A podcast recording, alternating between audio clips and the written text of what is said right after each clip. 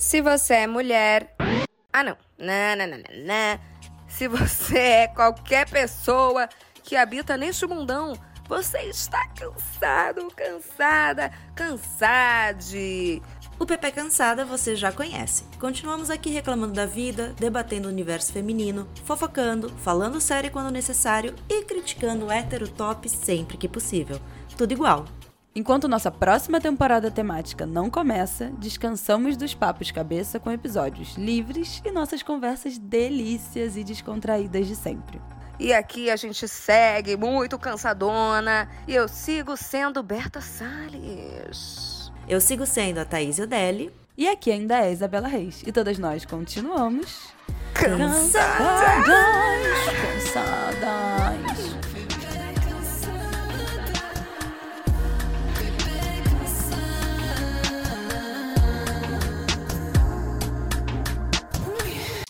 Qual o limite da exposição? Será que tem resposta fácil para essa pergunta? Não é de hoje o nosso gosto por compartilhar nossas vidas com uma dose de exibicionismo. Fotolog, blog, quem lembra? Mas quando o Orkut só permitia 12 fotos no álbum e o Fotolog um post por dia, a vida era mais privada, concordam? Eu. E Snapchat e os Stories abriram uma nova porta da nossa casa, vida e intimidade para quem nos acompanha. O potencial de viralização do TikTok levou a exposição a outro patamar. Quanto mais absurdo e íntimo é o relato, mais viral. Sobra para os relacionamentos, para os familiares e para as crianças.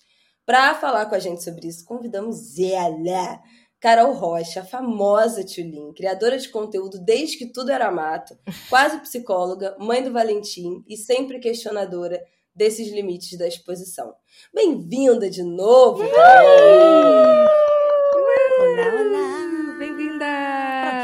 Muito animada Gente. de novo.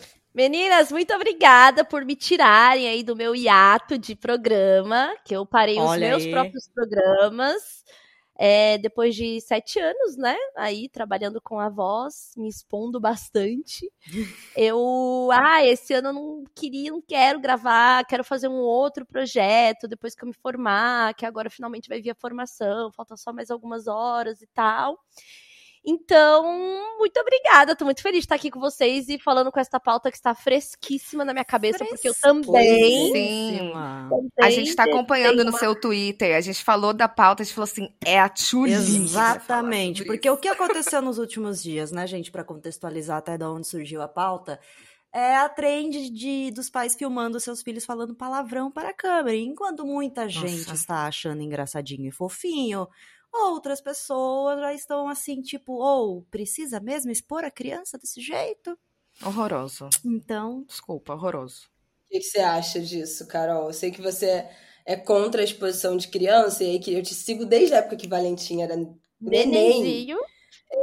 E eu acho que, especialmente nos últimos anos, dá pra perceber, e você também tem falado sobre isso, que quanto mais o Valentim cresce, menos você expõe, grava e compartilha coisas dele. É, mas mesmo assim, você sempre foi muito privada em relação à vida dele, né? Sim. Falou muito mais da sua perspectiva como mãe, ao invés de fazer dele um conteúdo. Sim, eu tenho. E aí queria juntar essas duas coisas aí na, na pergunta. Tenho verdadeiro pavor de conteúdo de criança, perfil de criança, autoexposição de criança. É, quando o Valentim nasceu, lá em 2015, eu postava foto, né? Foto dele e tal. E aí começaram a salvar as fotos dele, que eu tenho uma criança muito lindinha. E aí eu colocava filtro d'água com meu arroba em cima da cara dele, de tão incomodada que eu já ficava. Teve Que uma época que eu apaguei tudo que tinha dele, assim, e tal. Então, isso sempre foi algo que eu preservei, assim. E como você falou, a minha pauta ao falar do Valentim era da minha perspectiva como mãe, de todas as coisas que eu já tinha estudado da psicologia, ver de perto é, o desenvolvimento de uma criança, compartilhar sobre isso, compartilhar as minhas questões na maternidade. Jamais colocá-lo como meu produto ou como o meu conteúdo, né? Então, se não fosse o Valentim, seria outra criança, eu também estaria falando da minha perspectiva de maternidade. Essa, Uhum. essa trend agora, eu fiquei assim, incomodada, porque é, eu vi a primeira vez e quando eu vi, eu não vi da trend, porque eu, eu, na última semana, eu quis me afastar das redes sociais, então eu desinstalei Instagram, porque eu tô numa, na minha autocrise aí, com exposição, com redes sociais. É, tem rolado uma coisa para mim que é o Instagram, desde que eu trabalho em agência, que eu trabalhei muitos anos em agência fazendo marca, o Instagram nunca foi assim um lugar para eu me divertir. Porque você já É um entra, lugar de trampo.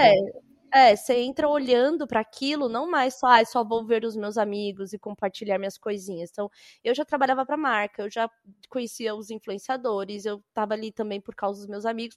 Mas, sei lá, chegou um tempo que eu não tô mais afim. É, é- a minha sensação, Bela, acho que você vai me entender muito quando eu falo isso, é de trabalhar com o computador na mesa e a criança do lado. Pra mim entrar no Instagram é isso. Então tem as coisas que eu amo, as pessoas que eu amo que tá ali do lado, mas eu tô trabalhando, então você nem dá atenção pra um direito nem pra outro e fica nessa Uhum. angústia que você não sabe? Então a- entrar nas redes sociais pra mim tem se tornado muito isso. Então, assim como qualquer trabalho, eu me dei licença de ficar uma semaninha aí e tal. Troquei o celular no meio disso, então fiquei dois dias com o celular que não tinha nem Twitter. Eita, então, nós. Foi assim, de uma paz pra mim que tem uma tag, né? Foi muito bom. Não, eu tenho uma dúvida, porque eu já ouvi é, pessoas que trabalham com agenciamento falando que filho dá muito dinheiro, criança dá muito dinheiro, pensando em produto e tal, tipo, e é fofinho, né? Dá engajamento. É, já passou na sua cabeça, assim, de se meio que se corromper pe- pela grana, não sei, porque, tipo, também, né, numa maternidade solo, dinheiro é uma parada muito Uhum. importante. Deve Sim. ser difícil lidar, assim. É, eu já fiz trabalhos publicitários com o Valentim. É, essa foi uma questão que eu e o pai dele tivemos que discutir, porque o pai dele é totalmente offline, assim, nunca curtiu a exposição desde que a gente estava juntos. Então, eu selecionei alguns trabalhos para fazer com o Valentim. É, sempre, Valentim sempre teve a conta dele, onde é direcionado o valor do cachê dele também. Então, Ah, ele é tem importante. a- o dinheiro que é dele. Sempre nos trabalhos que eu fiz, teve contrato com advogado também, procuração do pai dele, para também o pai dele não botar na minha bunda uma hora. Dizer que tá tipo, explorando sabe? a criança, né? É, exatamente. E todos os trabalhos eu expliquei pro Valentim o que a gente estava fazendo, desde que ele era muito pequeno. Ele sempre entendeu o que que era o meu trabalho. Eu tenho um diálogo muito, muito aberto com o Valentim desde muito pequeno, por isso que ele é um menino muito consciente, assim, e tal. E já teve trabalho que eu falei que ia fazer com ele, ele falou, não quero fazer. E eu olhei Uhum. 30 mil reais embora entendeu? Então é dolorido, Foda, né? porque realmente Sim. dá dinheiro. Já teve trabalho que eu falei, olha, a- topo fazer, mas não vai ter o Valentim. Vou falar disso, nananã, mas não vai ter ele. Eu fiz trabalhos super legais. Fiz Melissa com ele, uma marca que eu amo. Então tinha tudo a Tem ver. tudo a ver. Fiz Re-Rap por um ano, que a gente recebia uma caixa de brinquedo em casa. Sonho. Sonho É, e aí ele amava fazer isso, né? E também quem era minha produtora era a madrinha dele. Então, quando acontecia esses trabalhos, era tudo assim, uma festa pra ele, tá? Madrinha. Uhum. Então, eu sempre tive esse cuidado. Nos últimos tempos, eu não fiz trabalhos com o Valentim, porque ele tá numa outra fase, que é ele tem. Ele tem a vida digital dele agora também Uhum. que ele tem lá o WhatsApp dele com os amigos dele e ele posta é, status no WhatsApp. Tá os amigos dele vê. A gente tem sabe coisa, agora sabe? quem usa status do WhatsApp, então. São jovens. É, As crianças é. estão usando? Sim, eles usam, porque, por exemplo, do grupo que eu tenho ali com as mães, tal, da, da galerinha da escola, eles usam o WhatsApp porque eles usam até pra jogar, pra falar. Porque tem amigo que tem o PlayStation, mas não tem microfone, eles se ligam no WhatsApp pra ficar falando. Eu controlo totalmente o WhatsApp dele, ele sabe que eu entro, vejo tudo. É, ele ganhou o celular na metade do ano passado, quando eu fui fazer uma viagem mais longa, e eu queria manter o contato com ele que não fosse com o pai. Então eu dei o celular, Uhum. expliquei pra ele, coloquei o celular com, com todas as, as é, seguranças pra criança Uhum. e tal. Como ele não é viciado em tela, ele nunca foi viciado em tela, não, é um, não foi um problema pra gente, sabe? Então, Uhum. eu respeito muito isso dele, assim. E assim, gente, colocar conteúdo vexatório de criança na internet vai contra o ECA. A gente não deveria estar Exato. fazendo Uhum. isso. Isso não, isso não, não pode, pode, acontecer, cara? sabe? Então, é, eu tiro foto dele em casa das nossas coisas. Se eu vou postar, eu falo pra ele. Né? Então eu fiz um vídeo dele andando de skate, que ele caía, ele achou engraçado. Eu falei, posso postar? Não, não, não, pode. Então ele vê, ele pergunta o que que falaram e tal. Então a gente tem, Uhum. tem isso, assim, sabe? E o que eu acabei não concluindo da primeira vez, que é da thread aí, da- de botar a criança pra falar palavrão e gravar.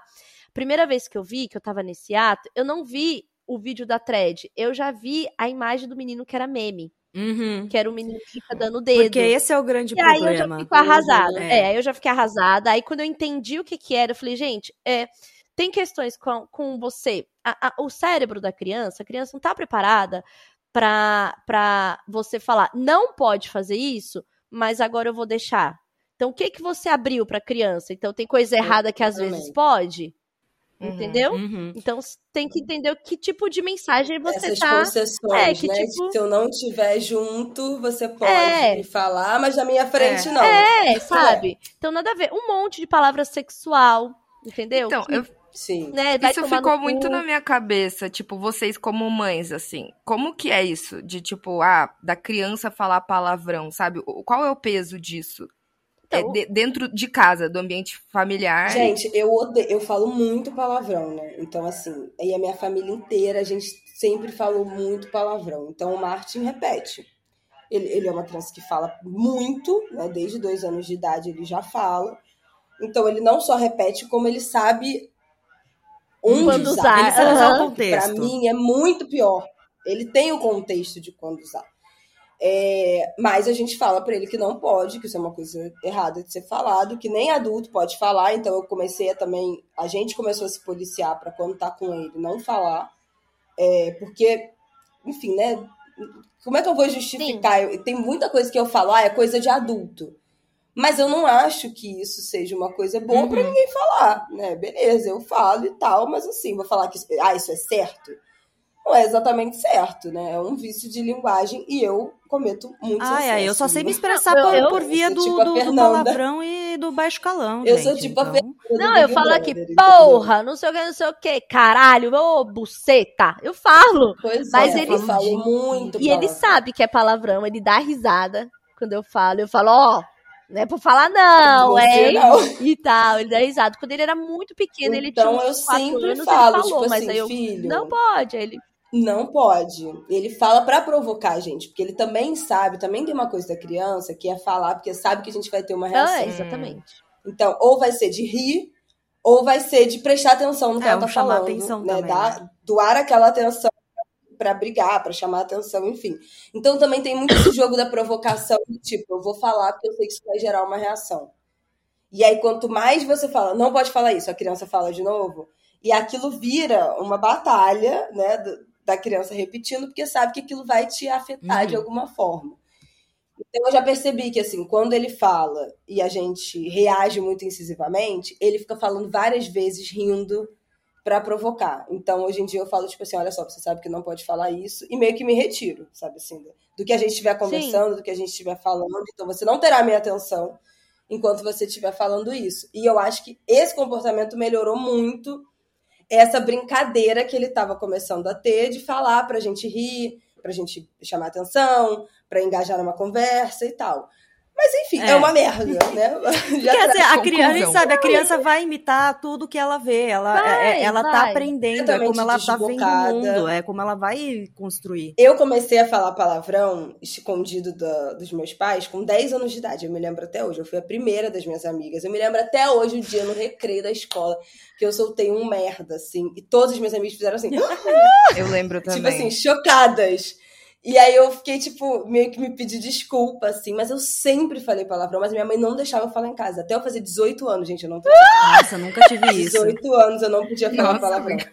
Eu falava, tipo assim, merda, eu, eu falava sacanagem ou porrada. Eh, Minha mãe, ei, você já falou palavrão. Eu com tipo, 17 anos de idade. Aí eu, mãe, pelo amor de Deus. E é a pessoa mais desbocada que eu conheço. Gente, eu, eu te não, silenciando. não lembro quando eu comecei a falar palavrão. Eu acho que eu sempre assim. falei. É, a minha mãe, minha mãe não fala muito palavrão, mas fase de escola, eu acho que mais de ensino médio, Uhum. assim, eu comecei a falar e tal. Mas eu não tenho memória, assim. O que eu lembro foi a vez que o Valentim falou um palavrão assim. E eu fiquei, tipo, mega. Ele falou, porra, sabe? Eu fiquei Caralho. bosta. Caralho. Eu falei, filho, essa não é palavra de criança, não pode, não sei o que, não sei o que. Ele riu assim, tal. Eu falei, não pode falar, não é legal para as crianças e tal, não sei o que. E aí ele não, não falou mais. Ele, ele tinha essa coisa de provocar, né, assim, de falar bosta, que eu falo muito, ai, que bosta, que merda e tal. E ele de achar engraçado. Aí teve um dia que eu tava limpando areia de gato. Ele falou, que bosta fedida, bosta! Sabe? Assim, tipo, é bosta, é merda mesmo, isso é bosta, literalmente, sabe? Exato. E aí eu dei risada. E o Valentim, ele faz qualquer serviço de casa pra não limpar areia de gato. Que ele faz. "Uh", ele faz. "Uh", e aí, então, assim. Ai, É realmente que ele não gosta. Então aqui ele já tem várias funções. Então, Bela, veio do futuro pra falar que, olha, ele vai pôr louça pra lavar, vai guardar Ai, louça, gente, vai botar roupa na máquina. Tirar a roupa do Amém, varal, Jesus. dobrar e guardar. Ele dobra, dobra coisa. comigo. Bota a roupa na Nossa. É, secadora. é, o quê? Aspirar sofá, eu falei assim, eu não ter gamer imundo nessa casa. Se você quer Exato. jogar videogame, você vai limpar o sofá, que você vai sentar. Ele, ai, tá bom. Ai. Ele chega da escola, ele já limpa já. Então, assim, Perfeito. Ai, Não, é- é maravilhoso. Voltando na, na questão exposição, acho que quando a Tulin falou que ela viu primeiro o meme antes de ver a trend, eu acho que é aí que pega, não só para criança, mas para qualquer ser humano, porque a gente no comecinho era isso, o Orkut era quem a gente conhecia, era poucas imagens, era pouca não, não tinha essa linguagem que tem hoje de meme, por exemplo, que qualquer coisa vira meme de qualquer pessoa, qualquer vídeo, qualquer foto. E do jeito que funciona hoje, principalmente por causa de algoritmo, e aí é a minha coisa cri-cri com o TikTok, que é isso, não- você não tem mais o controle de, ah, eu vou postar e eu sei que meus 100 seguidores vão ver. Você pode ter 100 seguidores no, no TikTok, mas se aquilo bombar de alguma forma, entregar vai ser milhões de pessoas vendo o seu vídeo, não importa o tamanho do seu perfil. E o pessoal não tem noção de como isso funciona, de como essa abrangência da internet vai impactar na vida real depois. Porque qualquer. E aí, outra coisa que a gente estava até comentando quando pensou nessa pauta era a, a galera vendo gente no transporte público, no carnaval, e filmando, ai, o amor da minha vida, alguém encontra essa Pô, pessoa. gente. Pelo amor de Deus, Sério? Uma das coisas mais gente. bizarras Uhum. que eu já vi nos últimos tempos. Mas é assim. igual, eu me marcaram, uma galera começou a me mandar um vídeo que aparecia a minha voz de fundo. Era um fotógrafo que filmou vários casais no carnaval se beijando. E aí subia a minha voz de fundo assim, falando, ai, que delícia! E aí, tipo, me mandaram. Daí eu falei, imagina, tipo assim, eu tô pegando, sei lá, um cara no carnaval que pra mim é X, aí depois eu vou descobrir que o cara é casado, sei lá, tipo, isso vaza. Gente, isso é fiquei- muito gente, e- e- Gente, isso é muito sei lá. É, bizarro. sobre, sobre isso da, da exposição na internet, é, eu apareci de fato na internet quando eu apareci no Lingerie Day, que era o dia que as pessoas, as mulheres, trocavam Postava. suas fotos, tal, tal, tal. E contar pra vocês agora como essa já é uma questão pra mim, a questão da exposição, há mais de uma década. Lá em 2010, quando eu comecei a faculdade de psicologia, eu fiz um trabalho sobre o Lingerie Day e sobre a exposição, e baseado num livro da Paula Sibilia, que se chama O Show do Eu. Ela lançou esse livro em 2010, falando sobre essa personificação que a gente fazia na internet. Se chama o nome do livro certinho. é, o show do eu, a intimidade como espetáculo. Então, em 2010, eu estava pensando nisso, já de como a gente se modelava Uhum. para estar na internet e fiz uma correlação com o Lingerie Day. 2010. Em 2011, ia ter a edição de novo do, do, do Lingerie Day. Não, 2000, é, ia ter a edição de novo. E aí eu tinha um namorado super maluco, né? Sempre tinha uns namorados doidos. Tinha um namorado super maluco que quando eu falei do meu trabalho, ele falou assim pra mim: Nossa, seu trabalho na faculdade é, é ficar fazendo trabalho sobre puta de internet. Nossa. E eu, assim, gente, eu estudando, eu levando pra área acadêmica, que sempre foi minha Nossa, parada, sério. sobre o que estava acontecendo na internet, nananã, ele falou isso. E eu queria terminar com esse boy, era uma bosta. Eu falei, quer saber? Eu vou pôr foto minha no Lingerie Day, porque agora ou ele some ou ele me mata, porque ele tava numa crise. E foi quando eu postei as minhas fotos. E aí, realmente, o boy sumiu, né? Apareceu mil vezes depois, mas naquele momento, né, fui de encontro ao meu objetivo O livramento. o livramento. E eu- só que eu já falava sobre esses aspectos da exposição. Uhum. Que aí foi quando a Bia Granja me chamou para falar no YouPix sobre isso. Então eu era Hum. uma gostosa de internet, mas era uma gostosa acadêmica falando sobre isso. A falando Ah, gostosa que pensa. É, exatamente. Perfect. E aí, então, aí eu ganhei, assim, a notoriedade de outras pessoas, que não era só pra eu ser gostosa. Tipo assim, uau, ela pensa, ela está discutindo coisas da internet. Então, essa questão da exposição pra mim é uma coisa que sempre me acompanhou. Uhum. Eu já, já me arrependi de ter postado namoro, aí vai, vai, volta, porque Eu ia perguntar ah, se é namoro. sempre uma crise, É uma sempre uma questão, crise né? pra mim. Porque é isso, porque se mistura com o Eu te trabalho. desde o tempo que você falou, o próximo eu nunca vou expor mais. Desde então já tiveram dois, que a gente ficou sabendo como audiência. Porque é uma. É, Por que que... Qual é, qual- eu, eu entendo que é difícil, porque eu também fiz a mesma coisa. Eu falei, o próximo eu não vou expor mais. E aí, enfim, não teve, não, não consegui. Demorei até um pouco pra expor, mas não consegui. Por que, que foi tão difícil pra você manter essa não exposição? é difícil, porque isso atinge o outro também. Uhum. né? Porque É, tem uma questão que verdade. não é só a minha, é a questão do outro se sentir reconhecido nessa relação. E às vezes em que falhei foi por pensar no outro, foi por perceber o outro e tal. Gente, como é que eu vou viajar 15 dias pra Europa com uma pessoa e vou fingir que essa pessoa não existe? É, isso é foda. Isso começa a afetar a outra pessoa, né? E eu sei que eu tô num lugar que as pessoas têm a curiosidade, tal, tal, tal, e que a própria pessoa que tá ao seu lado tem a curiosidade de saber o que tá rolando nas suas DMs. Sempre teve. Sempre Uhum. tem. Se a gente até quando pega o boy que tem lá 100 seguidores, fica, hum, mas quem são essas 100 seguidoras? Você imagina pra alguém que namora alguém, que já Uhum. expôs o seu corpo, que fala o que quer, que adora se Sim. mostrar, nananã. Então, ah, sim, um incômodo. Então, acho que às vezes em que falhei, eu falhei tentando acertar. e, e do outro, né? Do outro, de também confortar o outro, porque eu também me, pode parecer que não, mas eu também me, me, me importo com esse lugar do outro, sabe? Então, hoje em dia, ai, dessa vez, não sei, quero tentar manter mais sigiloso. Mas, ó, o último, por exemplo, ninguém sabe o arroba, só as malucas que vão lá atrás ficar Hum, pesquisando. que são as stalker doidas. Nunca postava o É. arroba. Então, assim, da última vez é, que eu terminei agora, do, do, do- do último namoro e tal, cara, as pessoas iam me questionar nas DMs. E aí, não, seu, seu namorado não aparece mais? Ai, qual que é o nome dele? Depois de um mês e meio, ai, eu vi o seu namorado no Tinder. Sei lá, Sim. tipo assim, cara. Doideira, Gente, né, é véi? muito- E, não, de mandar print. Assim, não foi o primeiro. Todas as vezes que eu termino e que aparece, na- em- eles aparecem em algum lugar. E como já mandaram de mim também pra eles, porque eu sei disso. Então isso começou a me irritar, me irritar profundamente, porque falta um bom senso dos outros. Não é só. Porque não é só como eu me comporto, é como as pessoas acham que têm o direito de se comportar em, em relação a Uhum. mim Uhum. sabe? Então essa é a parte. Agora, minhas redes sociais, assim, a palavra ex, namoro, namorado, tudo, elas estão silenciadas. Então se a pessoa manda uma DM pra mim falando um- alguma coisa ex, eu nem vejo, porque a palavra tá silenciada. Perfeita. Nossa. A não ser que seja relativa de férias com um ex, mas aí, né? Mas aí também não vai ver, sinto Não vou ver. Então, assim, se a pessoa tá mandando, ah, estou numa crise com meu ex, amor, um beijo, não vou ver, porque essa palavra tá, Tá silenciada mutada. lá, entendeu?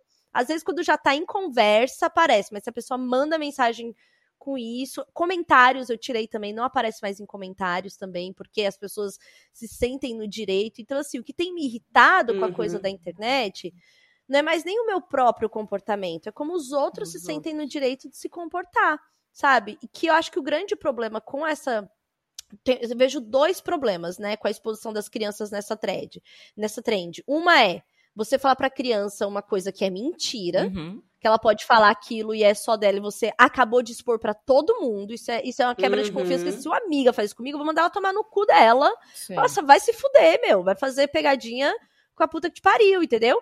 Então, imagina você fazer isso com uma criança que está aprendendo sobre confiança, que você é a referência de confiança, que você tá ensinando as coisas. Então, eu acho horrível. E a outra coisa é como as pessoas se sentem no direito de usar essa imagem, de falar o que quer dessa criança e tal. Então, são esses dois lados, sabe?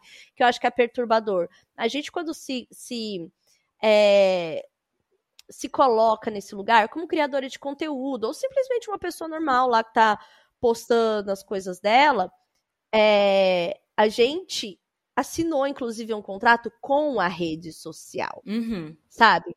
Sobre isso. A gente se colocou nesse lugar. E ainda assim, a gente não pode tolerar tudo que qualquer pessoa venha falar pra gente. É, porque Caso a partir do- do, do- momento. Caso do Cellbit agora, que tá processando todo Nossa, mundo que, sim. que falou com Cell- ele. Cellbit. É O que é o. Cellbit? Eu É sempre me um perguntei isso. streamer. É um influencer. É um influencer gamer que teve uma polêmica a respeito de um término, escreveu um livro falando que ele era abusado pela namorada, nananana. Muita gente pegou pra fazer chacota e falar o que bem entendia a respeito disso, e fazer live, postar no Twitter e tal. E agora ele tá com um processo que tem, sei lá, mais de 200 pessoas indiciadas pelas coisas que elas falaram. Uhum. Tem uma Entendeu? reply também no cara que postou o print com todos os links dos perfis que estão sendo processados e o guri. Gente, eu não, não adianta pagar, eu não tenho nem 18 anos ainda, não tenho esse dinheiro pro processo. Tipo, o pessoal não para pra pensar que o que é dito tem uma consequência. Ao mesmo, ao mesmo tempo que também eu vejo treta no Twitter, por exemplo, alguém postou alguma coisa. Aí a outra pessoa discorda da pessoa e vai lá e responde. Daí a pessoa, mas o que, que você apareceu aqui? Eu não te chamei pra falar sobre isso.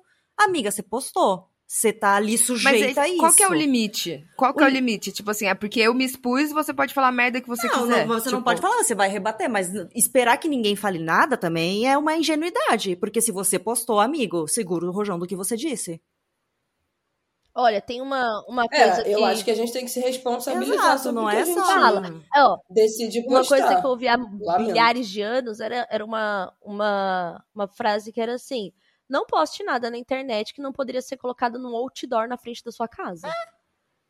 Então, É, nossa. fica aí um. Porque eu, pe- eu, eu, Eu isso, toda hora que surge, ai, quem você acha que está certo ou errado nessa polêmica nova do Twitter? Todo mundo tá errado porque botou no Twitter para começo de conversa. Se não quisesse treta, não botava no Twitter. Fica quietinho. Gente, Mas, também vai, mas aí tem uma coisa que vai ser da gente enquanto ser humano fazer isso. Porque na Agora eles também estavam falando o que queria lá, Exatamente. expostos ao, ao risco de serem. É, eu acho que o limite é exatamente o que você falaria pra pessoa pessoalmente, entendeu? Hum, Tipo assim, uhum. se as pessoas, é, eventualmente, é muito raro, porque eu, eu acho que também o nosso comportamento, o, o limite que a gente dá na nossa exposição, é o que faz a pessoa limitar o quanto ela nos invade. Então eu me sinto muito pouco invadida pela galera que me, me acompanha, é, ofendida, enfim, eu também bloqueio meu É. próprio nome, eu não quero ver essas merdas. Mas quando, eu- quando as pessoas me ofendem, eu acabo com elas, como eu acabaria com elas pessoalmente, como eu já acabei com muita gente pessoalmente que Eu também já briguei muito na internet. Então, assim, muito. Se você não sustenta uma briga é, pessoalmente e quer sustentar online, eu vou sustentar online e offline em todos os lugares. não, não conte com essa coisa do tipo, ah, não, não sei o que, pessoalmente ela não responderia, Responderia- desse jeito. eu penso responderia sempre isso. jeito. A diferença é que as pessoas não falariam esse- as coisas que elas falam. E eu acho que o limite é esse. Eu penso as maiores atrocidades do mundo. Mas eu não vou atrás de ninguém para falar. E Exato. nem falo no meu perfil. E nem do RT comentado no meu perfil. E nem mando na DM. Sabe o que eu faço? Eu fecho meu celular e vou ouvir, encher o Exato. ouvido do meu marido. Reclamando de tudo. Não, É pra isso que você é do parceiro. Mas Falando das maiores eu absurdos. falo demais com as minhas amigas, assim, quando a gente vê alguém passando muita vergonha nesse sentido, a gente fala assim, que falta que faz um grupo de zap da fofoca, sabe? Exato. Compartilha com o seu Inclusive, pequeno grupo fechado. É, mas eu faço É. isso, eu encaminho pros meus Também. amigos. É, inclusive, eu e minhas amigas, a gente tem o Domingo Sem Militância. Que assim, ó. o Domingo Sem Militância é assim. Você pode falar Pode, as maiores é, atrocidades. Pode, porque tá entre a gente. A gente sabe que a gente tá ali podendo Safe falar space. que é um safe space. Que é importante ter também, Sim. sabe? É importante Que é importante as pessoas- lugar Não, é importante as pessoas saberem. Não, é importante as- as pessoas saberem, desculpa eh, cortar, que a gente não é virtuoso, a gente odeia, a gente sente raiva, a gente quer xingar, a gente tem vontade de dar um soco na cara de alguém, eu todo dia. Então a gente precisa ter esse lugar fechadinho pra gente só desabafar a nossa frustração da hora e depois passou. Depois nada vai acontecer. Sim. E vocês sabem que a gente vira pauta no grupo dos outros também, né? Óbvio! Aí eu já recebi milhares de vezes, assim. Eu lembro que da vez que eu voltei com, com um ex-ex, eu fiquei um tempo afastada, né? depois a gente voltou e tal, eu até chamava ele de ex-ex. E aí uma menina me mandou assim, é, nossa, Tulin, É, obrigada por esta tarde maravilhosa, porque eu e minhas amigas, ela teve coragem de me contar, tá? Eu e minhas amigas tem um grupo aqui só pra discutir é, de quando você voltaria com o seu. Meu Deus do céu, não. Ah, bolão. Bolão. É, exatamente. Bolão da Tulin. Ah, então, assim, acontece, gente. Então, eu, eu. E aí, assim, eu já tenho muitos anos de internet, então eu tomei um tipo ai, sabe, não sei mais se eu quero servir a este entretenimento. É. Por isso que eu tô é. querendo terminar meu curso da faculdade, poder falar sobre outras coisas que eu venho estudando há muito tempo e tal, tal, tal. Porque assim, fazer conteúdo, me expressar na internet, eu já entendi que é uma forma da minha linguagem. É, isso já não foi trabalho, hoje é trabalho. Pode, pode diversificar a forma como fazer isso, mas me expor para outras pessoas é uma forma de expressão que eu tenho, hum. sabe? Tem gente que não então... tem, tem gente que é super quietinho, caladinho, então total. Mas o meu não é só o meu trabalho, é a minha forma de expressão. Eu sempre gostei disso. Então, eu sempre é, fui atrás de rede social para ver o, o que era, como que era. É, ficava lá na, na, faculdade na tarde, não tinha internet na minha casa, eu ficava na, na, na faculdade para poder Ficava no laboratório de informática para poder ver rede social nova, nananã. Sempre foi a minha parada. Na psicologia eu sempre quis estudar a correlação entre a internet e a psicologia e tal. Então, assim, é algo que é meu, sabe? É uhum. algo que é meu, que me faz bem, que, me, que eu tenho como uma forma de expressão. Mas eu comecei a repensar, sei lá, o que, que eu quero de fato falar, o que, que eu quero até onde eu quero me expor, sabe? Então.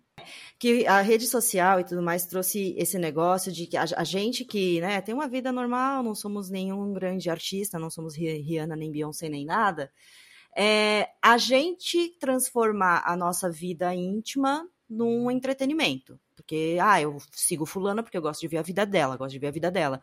E até entrando de novo no negócio de criança, quantos os maiores canais do YouTube durante muito tempo eram canais de famílias, que o conteúdo era Sim. explorando o dia a dia da criança, querendo ela ou não. E uhum. altas tretas surgiram disso. Tinha até um vídeo antigo de uma mulher, tipo, pedindo pro filho chorar mais pro, pro vlog do, da morte do cachorro para fazer uma thumb de sofrimento, sabe? É muito bizarro. E, enfim, é, é, é, é a gente começou a perceber, depois de um tempo nessa coisa de ficar mostrando a vida e mostrando a vida, que não vale a pena ficar transformando a vida num produto. Você ou vai viver sua vida tranquila. Então, mas eu tenho uma, meio que um, uma coisa que aconteceu comigo que foi muito pesada, assim. E em 2016, um amigo meu, fotógrafo, fez umas fotos minhas pelada. E era um ensaio, tipo, muito sobre liberdade, tipo assim, não era nada sexualizado, enfim, mesmo se fosse, assim, foda-se. É, ele postou isso no site dele. Eu cheguei a divulgar é, o, é, o ensaio junto com o site no Instagram. Eu nem trabalhava com rede social na época, tipo, tava na faculdade, assim. E beleza, foi, passou. Aí minha mãe falou um bolão, meu pai ficou sem falar comigo, meu irmão, tipo assim, virou um caos na família do tipo, tá, pra que, que você precisa expor isso? Eu, eu só pensando assim, tipo, nossa, qual o problema de ver um, um, um, corpo, sei lá, normal nas redes? E qual o problema de eu gostar desse corpo e querer exibir uhum. ele, tipo, postar ele? Alguns anos se passaram, dois anos se passaram, eu fui na formatura de medicina de uma amiga minha e encontrei alguns amigos da época do colégio. Aí chegou um menino é, e falou assim: Ah, nossa, tem que te contar um negócio. Ele já tava bêbado já, tipo, já era meio final da festa dele. Ah, a gente tem um grupo no WhatsApp, eu e citou mais outros meninos que estudavam comigo. E a foto do grupo é a sua foto pelada. Oh! E eu fiquei, tipo assim. Jesus. E eu fiquei muito mal. Muito é. mal, muito mal, muito mal, muito mal, muito mal. Só que é isso, a foto tava lá. Tipo, eu, eu fiquei muito sem saber o que fazer, assim, óbvio, eu bloqueei todos eles e, tipo, na época eu não soube muito como lidar, sabe? O quanto isso era meu, de, tipo, eu ter eu ter feito essa exposição, o quanto, tipo, são eles que são os bostas. Amiga, é óbvio que são eles que são. É, é óbvio que é eles. Bostas, porque assim, a gente né? não vai porque, controlar assim, como outro, né? Eles nem poderiam fazer esse uso, nem que fosse uma foto sua que não fosse pelada, né? Tipo assim. Só sair pegando foto de um fotógrafo é, e sair espalhando por aí, porque tem até questões de direito, de privacidade, um monte de coisa envolvida. Uhum. Mas eu acho que, no fim das contas, a dinâmica da rede social é uma merda. E desse uso enfim, dessa coisa que não é terra sem lei mais tanto assim. Não, né, mas a é que internet, o público geral. Na prática, trata é. como se Sim, não gente, tivesse. no fim das é que assim, tem que contas- partir do, do pressuposto que o ser humano ele é horrível, ele sempre foi horrível antes da internet, né? Senão não teria todas as guerras, tudo que a gente sabe que tem há milhares de anos aí. Então, assim, eu vejo sobre o que a Thaís estava falando, da gente descobrir que é uma merda compartilhar a vida, é, eu vejo dois lados. A internet foi também pra mim, e ainda é, um apoio muito grande em várias coisas de você é, se sentir bem com um, um pensamento. Ver que tem outras pessoas que se identificam, né? Tipo, Uhum. esse lance de É. corpo, sabe? Pra mim, eu só consegui se- achar meu corpo bonito por referência de outras minas que eu via expondo o seu próprio corpo e falou, nossa, meu corpo é, É, normal. E aí, por exemplo, por vir da maternidade solo, eu sei que eu ainda, ainda comunico muito com várias mães, mães que estão chegando agora na maternidade falando, ai, mas eu te acompanho, eu vi, eu vi que você conseguiu e tal, tal, tal. Ou que você tem uma vida além do seu filho e tal.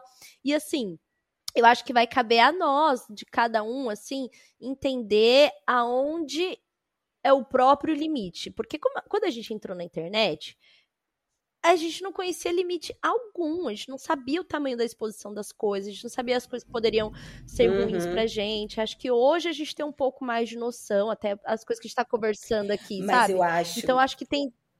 que a gente que trabalha com isso tem muita noção.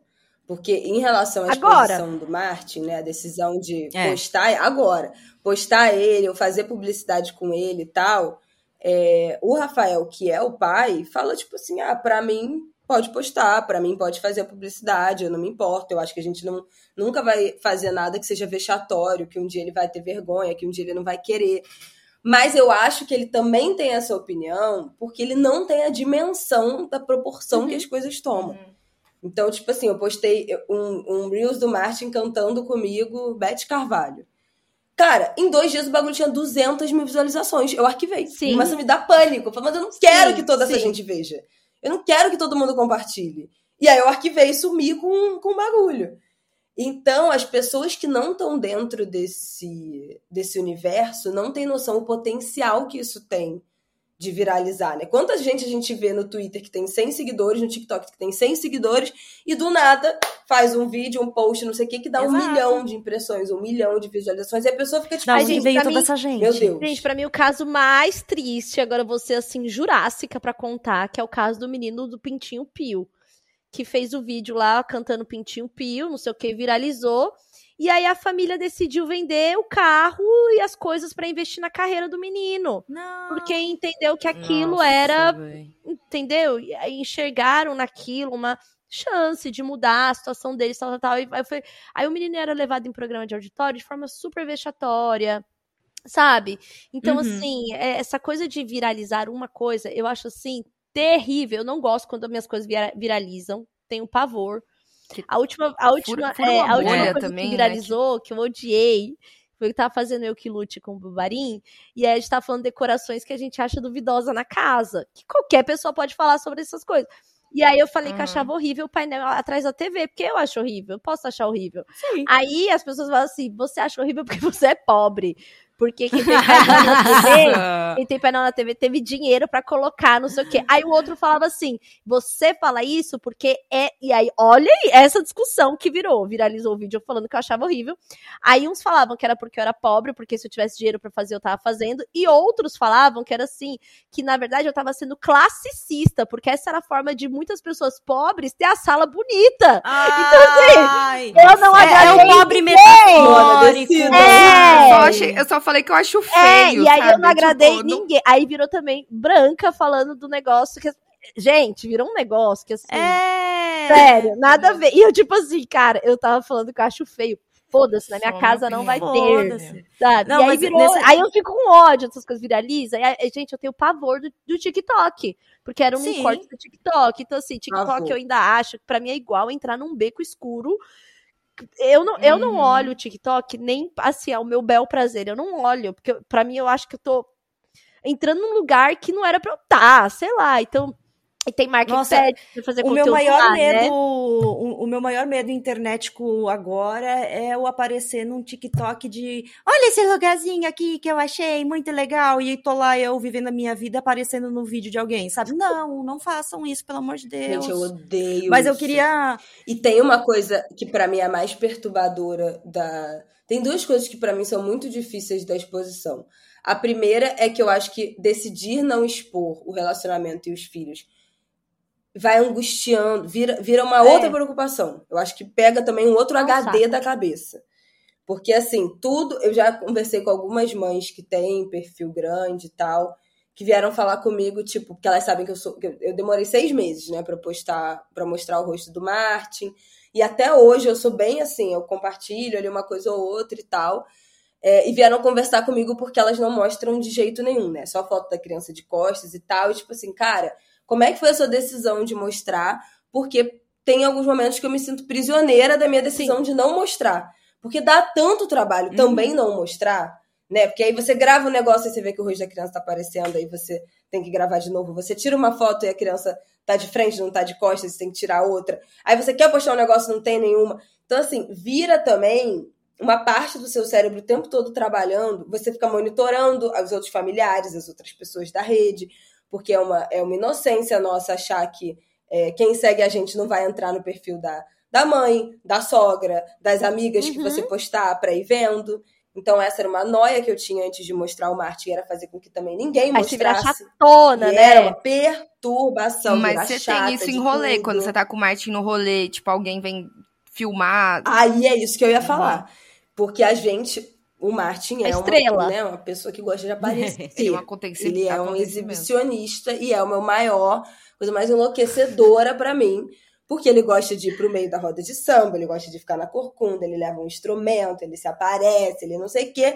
E aí todo mundo, ai, que coisinha fofinha, pá! E aí, minha filha, com o celular na cara da criança. E eu falo pra todo mundo, você, a partir do momento que você fala a primeira vez pra uma pessoa, não filma meu filho, você desbloqueia toda uma angústia de ficar vendo aquilo e nada mais pode te parar. Então, hoje em dia, tem algumas pessoas que eu, eu entro na frente, na frente, tá filmando, eu entro, pá, na frente do celular, aí a pessoa fica sem graça. Tem gente que tira foto, aí eu vou lá e falo, não tira foto dele não, a pessoa fica desconcertada. Tem gente que, aí, eu- aí são os melhores, que tira foto e aí vem perguntar pra mim. Tipo assim, numa do tipo, ah, se eu perguntar, ela não vai falar que não, né, porque eu estou sendo educada de ir lá perguntar. Aí a pessoa tira a foto e vem, ah, é que eu tirei umas fotos dele, queria saber se, se eu posso postar. Aí eu falo, não. Ai, gente, é uma Não perturbação isso mesmo. Aí, ai, ah, não, eu falo, não, por que que você quer postar isso? Guarda pra você, tipo assim, acho que não precisa postar. Várias pessoas que filmam, eu cutuco e fala, beleza que você tirou, mas não posta não, tá? Gente, as pessoas ficam muito sem graça. E é muito doido, porque várias amigas minhas já confessaram que faziam essas coisas, e depois que eu comecei a falar, elas falam, cara, eu não sei explicar por que que... Sabe assim, por que, que eu filmava crianças fofas e postava? As pessoas não, param pra É pensar. tipo, amiga, por que, que você vai postar outra é um bagulho pessoa, tão- sabe? Mas isso nunca nem passa. Tipo assim, eu estava aí na sua casa. Nenhum momento passou pelo meu celular pegar e ficar, tipo, filmando o seu filho. Sabe? É uma tipo, loucura, É porque- e a gente- E, e as assim, pessoas fazem isso em todo lugar a gente que a fala gente de vai. criança, criança E é não é enlouquecedor. respeitada at all, assim, tipo, Não. já não Nunca, são em respeitadas, nada, em né? Então, A assim, criança tá ali pra entreter o adulto, né? Quando não é, É. a criança dele, ela tá ali pro entretenimento do adulto. Ó, a criança ou, ou pra né, ser um né? estorvo, né? Que É. geralmente é como eles são vistos. É. Aí quando ela foge do, do estereótipo da criança que é um saco, aí todo mundo fica impressionado que tira foto, nananã. Uhum. Eu, eu passava uma coisa terrível com o Valentim de cabelo grande, que era as pessoas tocarem no cabelo dele, serem super Meu invasivas Deus. com ele. E aí, é, as primeiras vezes eu fiquei congelada, eu não conseguia falar. Depois eu comecei a falar e depois ele começou a falar. Aí ele falou: não, não põe na. Eu já tô É, não ensinando põe a mão pro na minha cabeça. Eu- que as pessoas É. passam a mão na cabeça dele, eu falo, você tem que falar assim, não bota a mão na minha cabeça que minha mãe não gosta. Tudo eu falo, pode falar que a sua mãe não gosta, que a sua Sim. mãe não deixa. Eu sou chata Não mesmo, eu passe a mão no meu foda. cabelo que vai Eu não deixar ele aí. sujo e oleoso. Pronto. Não me encosta. Eu vou ficar tocando De criança macumbeira ainda, macumbeira, jamais. Ai, é. Não, Tá não pode nem tocar na cabeça dos pra outros. morrer. Isso. Então, assim. Não, Gente, eu já no meio do comício do, do Lula, em do- Na eleição passada, veio um velho pra encostar no baixo, eu dei um tapa na mão do velho. Eu tô completamente assim, eu desbloqueei essa minha. Eu tô completamente sem freio, tipo assim, não É, e a pessoa filho, fazer um foto, comentário sobre seu filho, assim, na internet, é o, é o passar a mão na cabeça digital, sabe? Tipo assim, é, não é, cara pra Nossa, falar. Uma vez, uma vez eu fui atacada porque o Valentim tava com uma, um tic-tac na franja. Eu, eu, fiz um álbum de fotos, tinha um álbum dele com tic-tac na franja. E eu fui atacada, tipo assim, ah, esquerdista, está transformando seu filho em viado. Olha o que elas fazem. Ai, Ai gente, eu já passei por umas coisas, assim, que você sabe? Ou, ou ele, própria campanha da Melissa, tipo assim, foi tipo, meu Deus, está transformando o filho em gay, né? Porque ele estava de sandália, ele ama as sandálias dele, sabe? Aí, aí quando eu, eu, quando eu xingo uma pessoa dessas na internet, eu tenho total certeza que se eu estivesse na frente dessa pessoa, eu perderia meu réu primário. Então, o mínimo que eu posso fazer é xingá-la na internet. Na internet. Porque, pelo amor de Deus a vontade é teletransportar até onde a pessoa dá, dar um tapão na cara e voltar para minha casa e para ela nem ver da onde que veio. Exatamente, sabe? essa é a vontade. E aí, nesse lance da, da exposição, é, que eu percebo assim, também tem a, a, a, geração de conteúdo. Quando o bebê, quando é bebê, criança, até uns 4, 5 anos, eu percebia muito mais mães compartilhando sobre as crianças e tal. É, até a própria publicidade diminui também conforme vai crescendo porque passa a não ser mais tão interessante. E aí eu acho que fica num limbo também, por exemplo, eu gosto de compartilhar conteúdo e também ler outros conteúdos da fase que tá vivendo, né? Tipo, uhum, qual que é o limite uhum. da tela, qual que é o limite do WhatsApp, é, deixa ou não deixa dormir na casa dos amigos, como que é as tarefas de casa. E aí, como não tem mais tanta publicidade em cima disso, também tem menos conteúdo. Isso é uma coisa que eu percebo, assim, sabe? Que, me, que eu sinto falta do lado bom da internet, nesse sentido de ter mais mães falando e compartilhando sobre isso, assim. Então, é algo que eu, que eu percebo já há alguns anos, né? Como diminui, por exemplo, uma amiga minha que faz conteúdo do filho dela adolescente, falando sobre é, essa fase, tem ela, assim, que eu vejo falando de uma forma super respeitosa, né? Não fazendo uhum. chacota, mas, tipo, de ser parceira e tal, tal, tal. É, e eu sinto falta desse tipo de conteúdo sabe? Então. É mas, mas sabe o que, que eu acho? Porque eu acho que também pode ser uma dificuldade, porque eu acho que à medida que vai crescendo, as crianças vão colocando sim, esses sim, limites, sim. né? Ah, não quero tirar foto, não quero aparecer.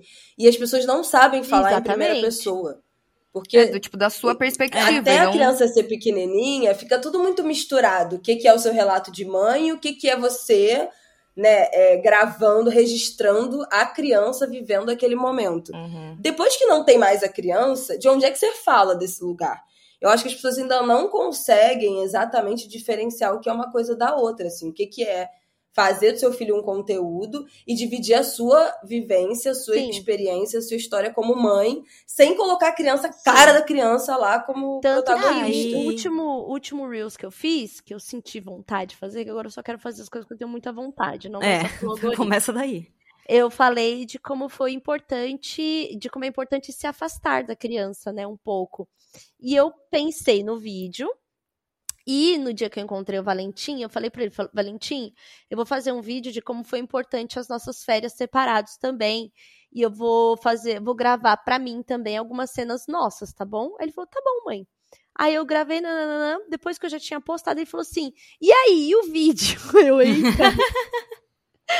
Aí eu falei, ah, é. aí eu falei, filho, eu fiz e tal, mostrei para ele, ele assistindo assim, né, minha fala lá, falando que era importante, sentir falta da criança, sentir saudade. Aí ele falou, é, mãe, eu achei que foi importante mesmo. Eu senti saudade, mas foi importante mesmo. Então ele é muito engraçado, assim. Não, e, e, essa diferenciação que tem que ter também, porque isso é um conteúdo. Você pensou nisso, você sim, planejou, você sim. editou, você teve todo o cuidado com a informação passada ali. Mas o que geralmente viraliza e que geralmente o pessoal vai atrás e compartilha muito não é conteúdo. É uma coisa espetacularizada que aconteceu é, ali na frente, é, coisa show. gratuita, né? Sem é, a gente pensar, é. sem elaborar. Eu acho que. Nossa, e outra coisa, quando a gente fala elaborar, as pessoas não sabem o que é elaborar. Porque o meu tweet falando sobre isso era justamente: estou horrorizada com as pessoas fazendo conteúdo com a criança, que é falar que ela pode falar o que ela quiser e que ela tá segura e depois espalhar para muitas pessoas. Não vou elaborar. Uma menina falou assim: "Eu ia compartilhar mas fiquei com raiva de você falar que não ia elaborar e elaborou.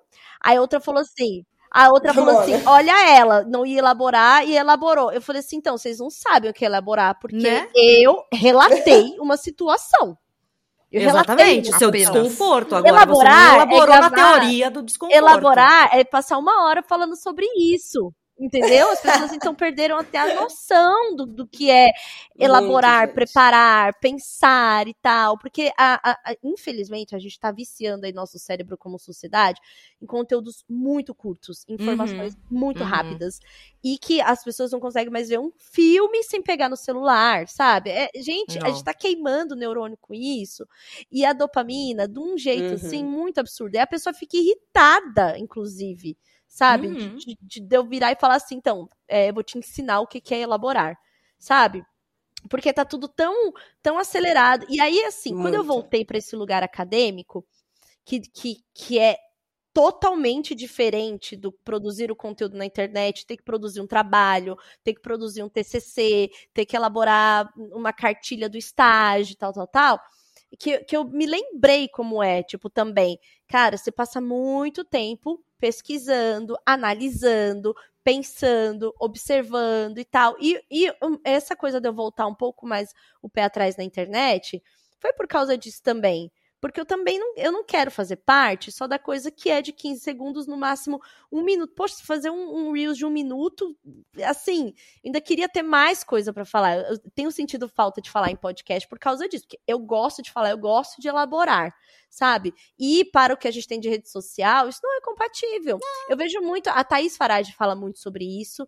Ela até esse ano falou que vai ficar mais hum, dentro do, do Off. né, off, do momento Uhum. acadêmico dela. E entendo completamente, porque é, dela falar disso, porque é super angustiante você também querer manter o seu trabalho ali numa competição pela atenção dos outros, que é Uhum. muito injusta, sabe? Gente, se eu ficar fazendo vídeo do- das gracinhas do Valentim, cara, vai estourar.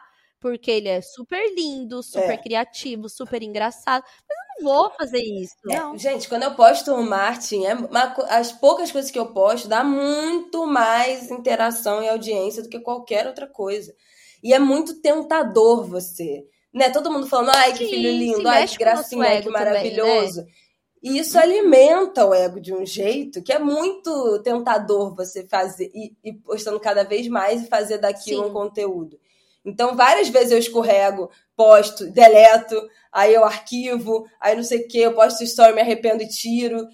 Porque tem que ficar o tempo todo se policiando pra gente daqui a pouco não ter É, eu naturalizado. Eu entrei nessa Absolutamente noia até com a minha tudo. própria imagem. Assim, tipo, ai, falei o negócio, daqui da meia hora eu falo, hum, será que eu deveria, deveria ter falado? E aí veio a Uhum. crise da tag, assim, muito forte, da ansiedade, do que vão falar, do que vão pensar. Tanto que teve uma caixinha de perguntas que eu respondi, e uma pessoa falou assim, você quer ter outro filho? E aí eu fui cheia de dedos pra falar sobre isso, porque eu falei assim, não quero, mas também não quero fazer um conteúdo Eu que, um, essa. que vai que eu tenha. E aí essa criança teve acesso a isso e tava lá vendo a mãe falando, não quero mais filho. E de Né? repente ele é um filho depois de 12 anos. Imagina que merda. Nossa, e aí uma menina falou assim: Nossa, Tchulin, você acabou de explicar o que é o transtorno de ansiedade nisso daqui. Que é justamente isso. Que é, é- você não consegue nem focar no que você tá respondendo agora e fazendo agora, porque você tá preocupado com o que vão falar, vai que encontra, nananã. Que o futuro não- filho que você não quer ter, vai vai achar. Eu falei que eu não A queria ele. A pessoa que Entendeu? trabalha com redes sociais está, né, a pessoa que, que pensa que trabalha com redes sociais, ela está constantemente pensando o que aquilo que ela disse vai causar depois. Então, É, pra evitar treta, né, a gente É. é... Aí você esbarra na falta de interpretação dos outros, na maldade dos outros. Mas aí é, não tem sabe? que fazer, é só bloquear e seguir em frente, né? Que nem quando a Berta Total. falou a questão ali da, da foto dela que caiu no, no, no grupo e tudo mais. Eu tinha até ano passado um perfil no OnlyFans pra ganhar uma grana com alguma coisa. E mas eu já sabia que postar minha foto no OnlyFans, por mais que seja um site fechado, em algum momento alguém vai tirar um print, salvar uma foto e botar em outro lugar e não deu Aham. outra. Eles não têm essa proteção no. Amiga, é internet, é só dar um print amiga, aqui, ó. pronto. Aqui, ó. Ai, gente. No, mas às vezes bloqueia. Não, é, não bloqueia. Ok, fui burra, fui moleque. Gente, e o Telegram tem vários bots de você mandar o perfil e eles te mandam todas as Exato, fotos trancado, que tem tudo que é trancado. E não deu outra, deu alguns meses, botaram um- um- a- as fotos do. algum- várias fotos do meu perfil no OnlyFans, num fórum e num outro site feito justamente pra postar foto de OnlyFans, de, das criadoras que estão lá dentro e os caras vazam. Aí eu fi- fiquei me sentindo mal. Não, porque eu sabia que isso ia acontecer. Em algum momento. É só botar na internet e vai acontecer. É, eu acho que a crueldade das redes sociais é, é a gente ter que tá sempre se podando a partir do que pode acontecer com a irresponsabilidade ou com o crime de outra, que outras pessoas vão cometer, entendeu? Então, assim, você não fez nada de errado, você tava lá, postou seus negócios, você é adulta, você tomou essa decisão. Mas aí você também tem que se preocupar que Gente, se é isso é vazar, é que eu O que eu fiquei puta, Se a o que eu- pessoa repostar, O que eu fiquei puta foi que um disso? monte de é gente viu minhas fotos sem pagar 8 dólares por mês. Sem pagar. É, pô, isso é mó sacanagem. É isso que me deixou puta. Tanto que eu encerrei o OnlyFans. Falei, ah, essas filhos da puta, vocês que não quiseram de graça, a fotinho minha, agora não vai ter nem paga. Parei. Beijo, tchau. Até É, hoje e tem eu gente dizendo, isso- volta com o OnlyFans, mas não. Eu acho que isso é meio igual não. Eu posso sair com a roupa que eu quiser na rua. Vou sair com a roupa que eu quiser na rua? Não vou. Porque eu tenho que lidar com o outro não respeitar o meu espaço. Uhum. No carnaval, poderia, se eu quiser sair de maiô e pegar um, um Uber de maiô e meio arrastão. Posso? Não posso. Posso? Posso. Vou? Não vou. Não vou porque já, É. já me Uhum. podei a partir do, da ansiedade de como o outro pode me tratar, sabe? E aí isso pra mim tem ficado muito latente na internet, assim. Outra coisa que aconteceu comigo que foi assim, cara, acabou comigo, é que em março do ano passado o meu celular foi roubado, desbloqueado. E aí Hum. invadiram minhas contas, tiraram dinheiro. Foi, foi muito caótico pra mim. E aí levou o meu transtorno pra um lugar muito ruim. Eu tive um um- um estresse pós-traumático com este roubo. Então eu tive que ser medicada, tive que mudar hábitos, Nossa, tive amiga. que me isolar muito mais porque eu não tava podendo beber. Então tem toda tem, né, tem outra questão rolando comigo que é o álcool e tal. E aí não que eu seja dependente ou alguma coisa assim, falaria que também se fosse o caso, mas é de que para o transtorno que eu, tô, que eu tenho, fim, há muitos anos, é, e para a situação fragilizada emocionalmente que eu estava, misturar álcool não era uma boa naquele momento. Uhum. Então, Uhum. tive que diminuir com isso. Não dá pra simplesmente viver a vida saindo todos os finais de semana que eu quero e não beber, porque eu também ficava angustiada, eu tava tentando me adaptar a isso.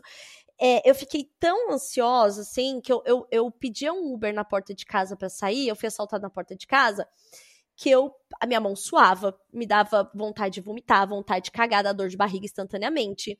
E aí eu fiquei uma hora, no dia que eu fiquei uma hora pra conseguir no aniversário do meu amigo, eu falei, cara, eu não vou. Eu não vou me forçar a isso, vou escolher melhor as coisas e tal.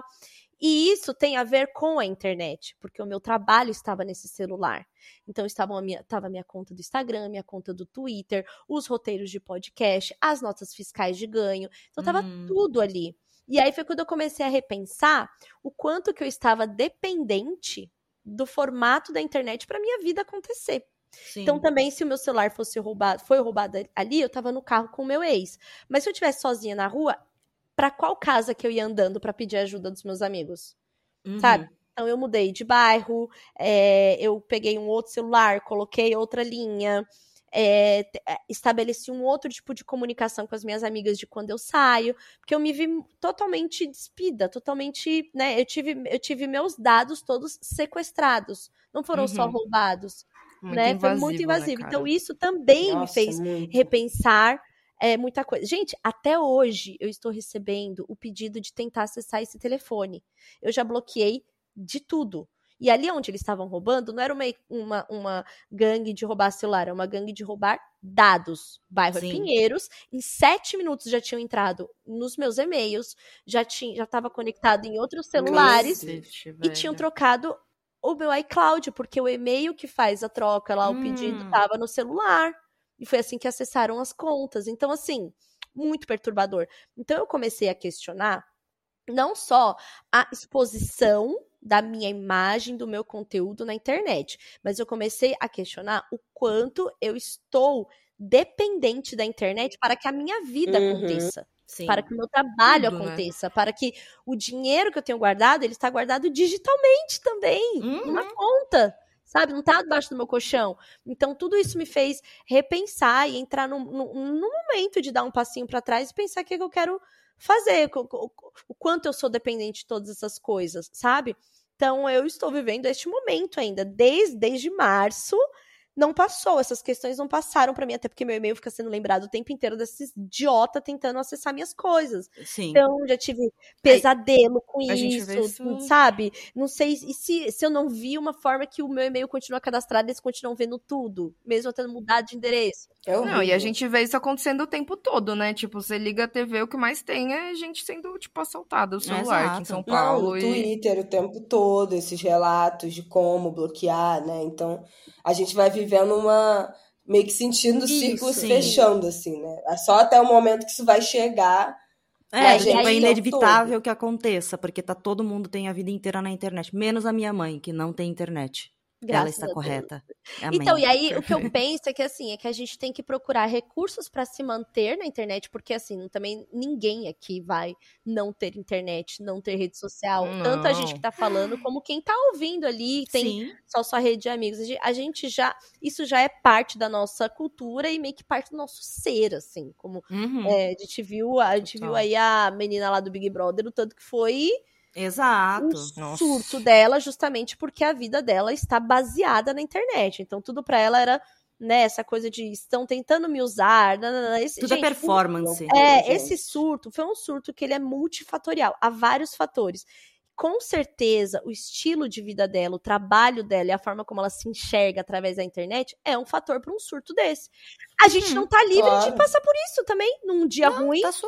surtar. Não. Eu surtei quando meu, meu celular foi exposto dessa, dessa forma, todos os meus dados, toda a minha vida, sabe? Então, também tive ali um, um, um momento de ficar altamente paranoica. Não era um paranoica normal, é um paranoica vão entrar na minha casa porque agora sabem tudo de mim, Uhum. sabe? Foi a porta da minha casa. Aí eu fiquei paranoica. E se já fizeram isso sabendo quem eu era? Também tive esse lugar. Entendeu? Nossa. Foi pra- É. Aí vai, Foi vai longe. longe. as É, vai longe, porque é o carro Ai. que era o carro do meu namorado, é a porta que eu saio todos os dias. Gente, porque foi assim, foi muito absurdo. Uhum. Muito rápido. Então não dava pra saber mesmo. Então eu dei uma enlouquecida com isso. Aí tem a coisa de eu morar sozinha com uma criança. Né? A escola era ali do Uhum. lado. Então, assim, cara, perturbador. Então, a gente tem que é, tentar encontrar os meios de continuar trabalhando com isso, vivendo isso, mas, tipo, de uma forma que a gente possa se sentir minimamente seguro, sabe? Uhum. Então eu fiz todas as pa- palhaçadas lá que você tem que fazer no celular, tem um outro celular em casa com outro chip, nananana. Estou repensando o meu conteúdo para coisas que não me exponham e não me deixem angustiadas com o que eu com o que eu criei, porque deixar de usar a gente não vai deixar de usar, mas acho que a gente tem que começar a encontrar É, meios de começar a se sentir mais seguro e não só mais segura, mas confortável com o que está fazendo, né? Que são Uhum. coisas distintas. Uhum. Você pode estar seguro e não estar confortável. Eu tô indo para um É, caminho sim. que eu quero me sentir segura e também E confortável. confortável. É, a minha, a minha crise com a internet atual vem muito disso, porque ao mesmo tempo em que, se eu pudesse hoje, eu deletaria tudo e não apareceria durante meses, Ah, eu também. né? Eu Eu, ganhar na, na Mega. Mas eu comecei a minha vida social na internet, porque eu, é né, aquela coisa, gótica do interior, com quem eu vou falar, pouco amigo, pouca coisa pra fazer lá. Então, seria meio que renegar a maior parte da minha vida, porque tudo que eu tenho hoje começou na internet. É As por isso que eu que falo conheci que Mas já... que virou É, outra que eu coisa. Mas se que é transformou que é- muito esse ambiente. É, algo que já está inerente ao nosso comportamento hoje. Provavelmente, se alguém aparecer agora e, e tomar seu celular e falar, você não vai usar a internet por três meses sem você se preparar, você vai surtar. Você fala assim, meu Deus do céu, Sim. Isso não existe. Sim. Então, há um desejo da gente também, a gente sempre vai colocar o desejo nesse lugar onde ele não é nem comparável com o real, né? Sim. É, porque é o desejo. É, inclusive, é quando a gente compara, é uma comparação injusta, né? E eu, eu tenho falado com a minha Uhum. terapeuta também sobre as coisas que são ansiogênicas pra mim e tal. A internet é uma delas, as redes sociais, o Instagram principalmente estava sendo uma delas. E eu parei por uma semana. E eu me senti com muita saudade de ver a vida dos meus amigos. Porque é o que eu falei, é. a criança na sala enquanto você trabalha. Eu também queria ver as coisas que estavam acontecendo. Teve um amigo meu que eu mandei mensagem de WhatsApp. Falei, e aí, como é que você tá? Sabe? Porque eu sei que ele tava no carnaval. Você se sente completamente é, descolado. É, como se não soubesse o que tivesse é acontecendo, é sabe? Gente, e. Porque assim, eu não tenho nenhuma amiga, nenhuma das minhas amigas, assim, que de convivência, do meu grupo, assim, de amigas é, do dia a dia, que são né, as tias, assim, do, do meu filho, elas têm perfil que posta coisa no, Instagram. Nada, elas não postam nada, elas não postam um story. Sai de um trabalho, entra no outro, começa a namorar, termina o namoro, posta nada. Então, assim, eu só realmente estou ali para cuidar da vida dos outros, que não são os meus amigos íntimos, porque as minhas amigas, e eu acho que isso de certa forma é bom, porque eu acho que me, me, me puxa para a realidade, Sim, sabe? A gente se fala no WhatsApp, a gente se atualiza no WhatsApp, a gente se encontra pessoalmente, porque assim, elas ficam meio que sabendo da minha vida ali, né, pelo que eu posto, mas eu não sei absolutamente nada da vida delas. A minha melhor amiga tinha pedido demissão e ela, tipo assim, vivendo é. normalmente ali no Instagram, tipo, postando não, meme. Um post de crachá. Aí eu, hum. é, aí eu, tipo assim, ela do nada soltou assim, gente, eu vou sair do trabalho. Eu falei, o quê? Não, que ah, eu, Mandou no WhatsApp. é assim. muito assim, tem um monte de amigo que quando não eu tinha encontro... reclamado do trabalho nas redes, não postou a crise profissional, sabe assim, não Sim. postou memes falando mal e do trabalho. E o pessoal achando perfeito. Simplesmente uma não, eu tenho normal. Amigos que quando eu me encontro pessoalmente com eles, eles falam: Nossa, Isa, esses dias estava aí meu namorado discutindo alguma coisa que você postou e não sei o que lá. Eu super acompanho a sua vida no Instagram e a pessoa não posta nada, então eu não acompanho do mesmo jeito. Tipo, tá é. tá tendo. Mas é, eu não tô sabendo o que ela tá fazendo, porque então, ela não posta. Isso foi algo também que eu questionei: a, a, a falsa sensação de presença que a gente tem com rede social. Porque no meu caso, Muito. o que acontece é que o meu caso é o contrário da Bela. As pessoas com que eu me relaciono no dia a dia estão muito na internet. Trabalhando. Ontem à noite eu estava jantando com a Hel e com o Caê. Ela é minha amiga, que mora aqui do lado da minha casa. Uhum. A, a, a, Lili, que é a produtora, que é a madrinha do Valentim, é produtora da Pablo Vitar. Ela uhum. está o tempo inteiro na internet. Sim. A gente está o tempo inteiro uhum. discutindo as coisas da internet, sabe? E quando eu namorei uma pessoa que era totalmente fora da internet, eu achei estranhíssimo que eu não tava acompanhando a vida dele como ele podia acompanhar a minha. É. Entendeu? Que era uma pessoa que não postava nada nunca. Eu assim, Será que existe um melhor. Olha o surto. Será que existe um amigos né? eu não estou? Não está. Ai, é que eu tô. é, boy que não uh, posta nada. Ai, é que eu tô doente em casa. Tá doente em casa ou tá com outra garota? Olha que surto! Gente, é, o, o cara não tem cabeça para pensar numa narrativa sabe? dessa. Sabe? Ele vai. É, é apenas não Ai, posta. Ai, não sei. Eu também. Eu sou desconfiada com homens. Não eu sei. não sei. O homem é louco pra postar close friends, tipo, só pra adicionar no close friends as gatas, só pra postar foto na academia. Tem eu acho, eu acho também. Eu, eu também conheço bem esse perfil. Então, eu comecei a questionar também qual que era essa coisa da falsa presença. Porque vários amigos meus falam, por exemplo, eu fui final de semana, eu fui ajudar uma amiga na mudança e tava com a minha outra amiga, e ela é produtora de mais um monte de artista. Então, por mais que ela não poste muito, ela, a gente sabe tudo que tá acontecendo. E aí, uhum. colou um outro casal lá, um casal de amigos, e eles falaram assim: Nossa, a gente viu que o Valentim tá arrasando no skate. Eu, hum? Gente, Jolly. Entendeu? Jolly. E aí eu comecei a questionar essas coisas é também, essa, essas falsas. E, e, são pessoas que o Valentim conhece, mas que não vê há muito tempo. E que um deles tinha falado, ah, aquele dia que eu fiquei conversando com o Valentim horas e tal. Então ele também acha que se o Valentim aparecer agora, eles vão conversar como se nada, mas não vai. É. Entendeu? Então, é, então tem é isso, assim. Então eu comecei a questionar também o que são essas, essas falsas presenças que a gente acha que tá ocupando ali. Na verdade, não tá. Pode ter, eu posso estar numa crise fodida, mas se eu tiver que fazer uma semana de stories rindo porque eu tenho que fazer, eu vou fazer e ninguém vai saber que eu tô lá uhum. querendo, sei lá, sabe, acabar com tudo. Então, assim, é, eu tenho tentado também, nesses meus exercícios disso, tentado me aproximar mais, assim, das pessoas do meu dia a dia de forma do dia a dia. Porque meu amigo também, Sim. meu amigo é o que veste a Luísa Sonza. Tipo assim, Eu sei tudo dos Ai, é o bastidores. é, o Vitão. Então eu sei tudo dos bastidores lá, mas assim, como que meu amigo está? Porque eu tô vendo o trabalho dele. Eu tô vendo ele. Mas isso Sim. é até um Sabe? exercício, sabe? Das pessoas fazerem do tipo, de mandar mensagem, de falar, ô, você tá bem? Tipo. Porque vários amigos meus sempre acham que eu tô super bem. Tipo, eu nunca tô Sim. mal. E às vezes eu tô numa puta crise existencial deles. Ah, não, mas parecia que tava tudo Uhum. bem. Daí Eu falei, parecia como? Por Não, quê? é- Ah, porque eu vi no seu Gente, Instagram. eu já tinha terminado, eu já tinha terminado. E tinha amigo meu falando, sumiu por causa de macho. E eu assim, cara, eu sumi porque eu estava doida. Eu sumi Né? por causa de macho. Eu sumi porque eu enlouqueci. É, Sim, entendeu? porra. Tipo assim, eu já terminei tem eras e tipo assim, ai, que você não foi. É, gente, não fui, não fui, não, não fui porque estava transando com alguém. Eu não fui porque eu não tô bem pra ir, sabe? E assim, de amigos, amigos. Então, assim.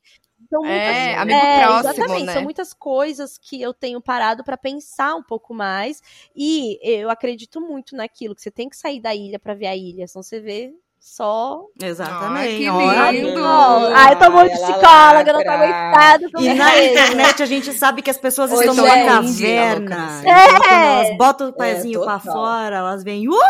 Eita, deu merda.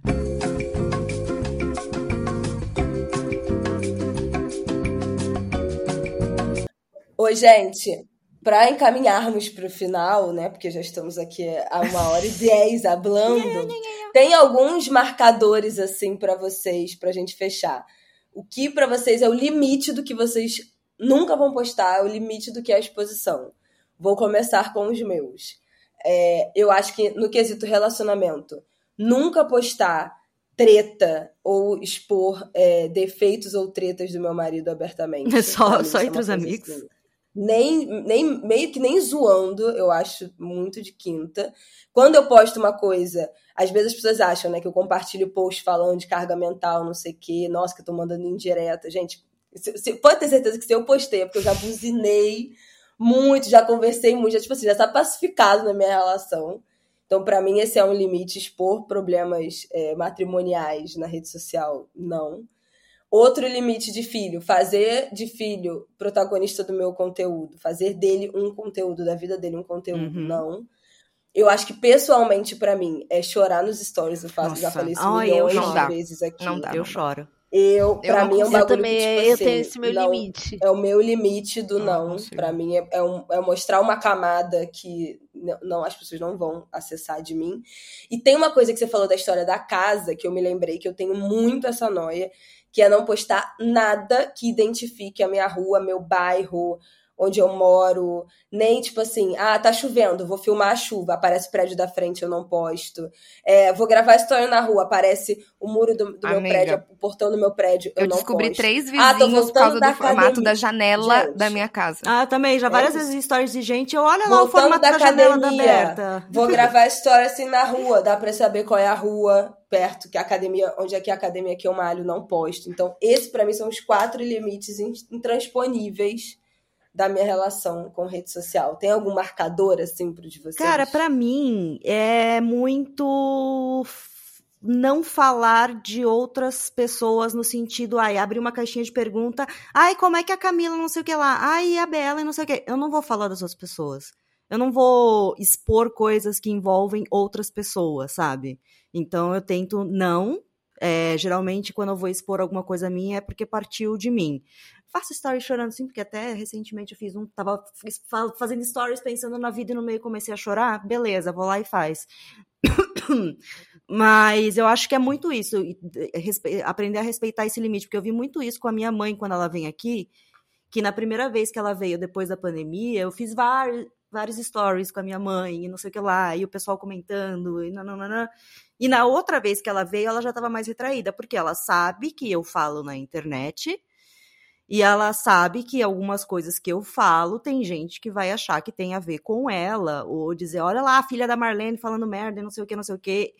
Minha mãe não quer ter sua imagem relacionada à minha pessoa. Aham. Então eu vou respeitar isso, sabe? Eu vou postar Ô, foto dela, mas eu não Marlene. vou ficar botando a câmera na cara dela pedindo pra ela Claro. falar, sabe? Eu não vou fazer esse tipo de coisa, nem com outra pessoa, a não ser que a pessoa me peça que eu faça isso. Então eu vou respeitar esse limite do outro. O que o- é meu conteúdo é meu, é de mim. Se o outro não quer aparecer, se o outro quer ficar distante, então eu vou deixar ele distante. Não vou forçar a pessoa, a pessoa a aparecer no que eu faço, sabe? Ai, esse ano que eu vou namorar, né, gente? Eu Ah, você vai namorar. Eu vou. Não tô indo porque você vai Planos, namorar. Tô indo, planos. tipo, vou namorar. Vai É, namorar. Não, eu vou. É que Planos. ele não sabe ainda e ele não existe. E nem ainda, né, você meu sabe namorado. ainda quem, né? Então. Não.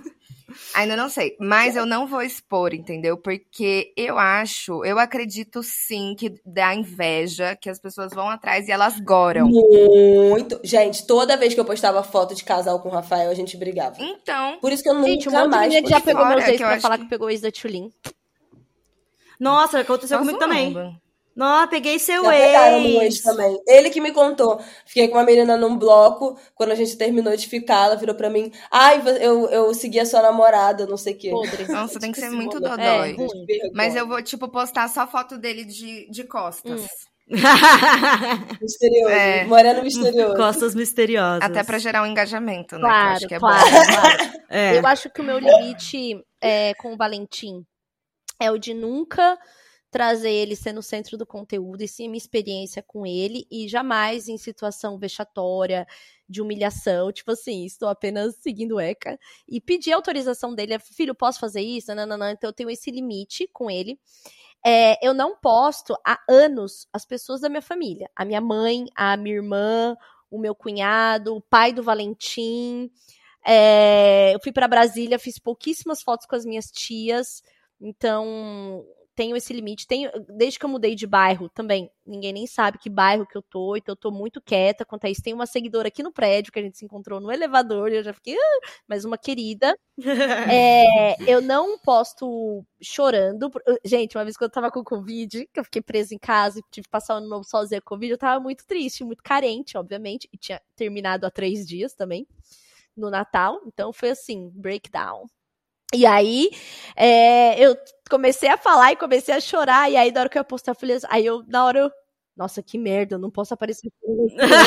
aí eu apaguei, e aí ainda fiz um, ainda fiz um post assim, gente, foi por pouco, eu quase postei chorando Quase cometeu o de story ódio, tão fragilizada que eu tô. Foi por isso aqui, mas passou. Então, e outra coisa, porque eu acho que tem gente que sente prazer na sua bosta. E eu não vou dar esse prazer, entendeu? Porque não é só a gente que É, gosta tem da gente, tem muita gente que odeia a gente, só pra, Tem né? muita gente que odeia. Só pra saber. E tem gente que finge que gosta, que é o pior tipo de É, gente. E assim, Uhum. quanto à relação, ai, a gente não quero cuspir pra cima de novo, porque é muito complicado. Vou ficar acompanhando aqui a Bebeta até o primeiro surto do namorado dela falar: você não me assume, você não gosta de mim. Não vou assumir, não Você vou. me acha É, feio. O que, que você tá escondendo? Não, a, hein? pessoa achar que postar coisa na internet significa alguma coisa pro relacionamento, eu só tenho que dizer, pobre coitado, porque o que eu mais vejo é casal infeliz pagando de feliz em story.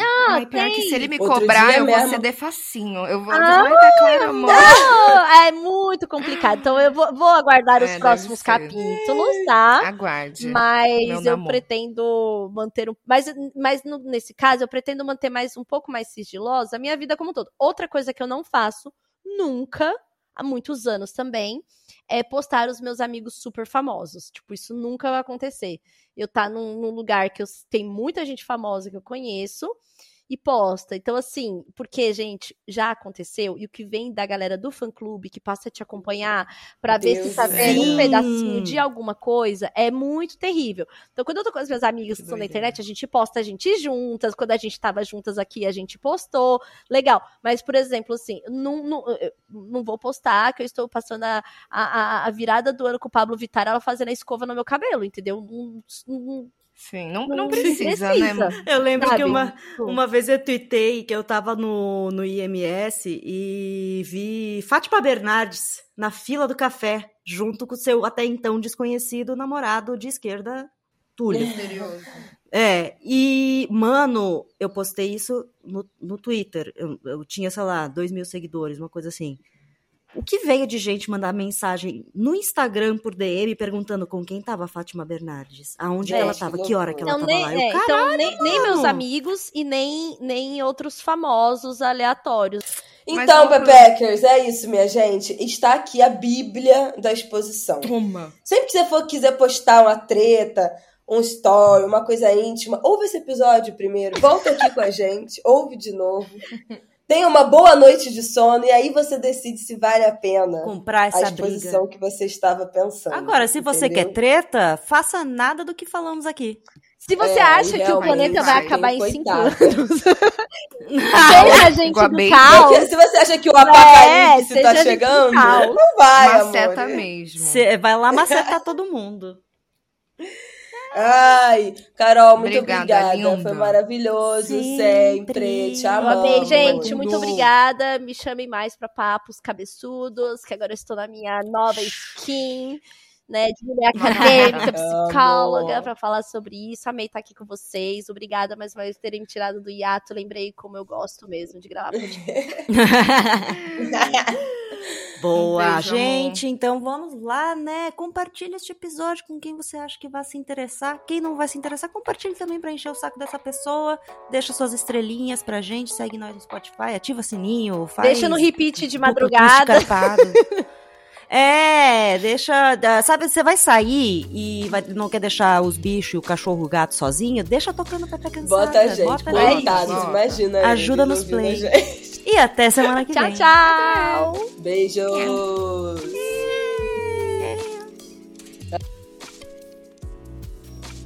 Esse foi mais um episódio de Pepe Cansada que vai ao ar todas as sextas-feiras e é apresentado por Thaís Odelli, Berta Salles e Isabela Reis.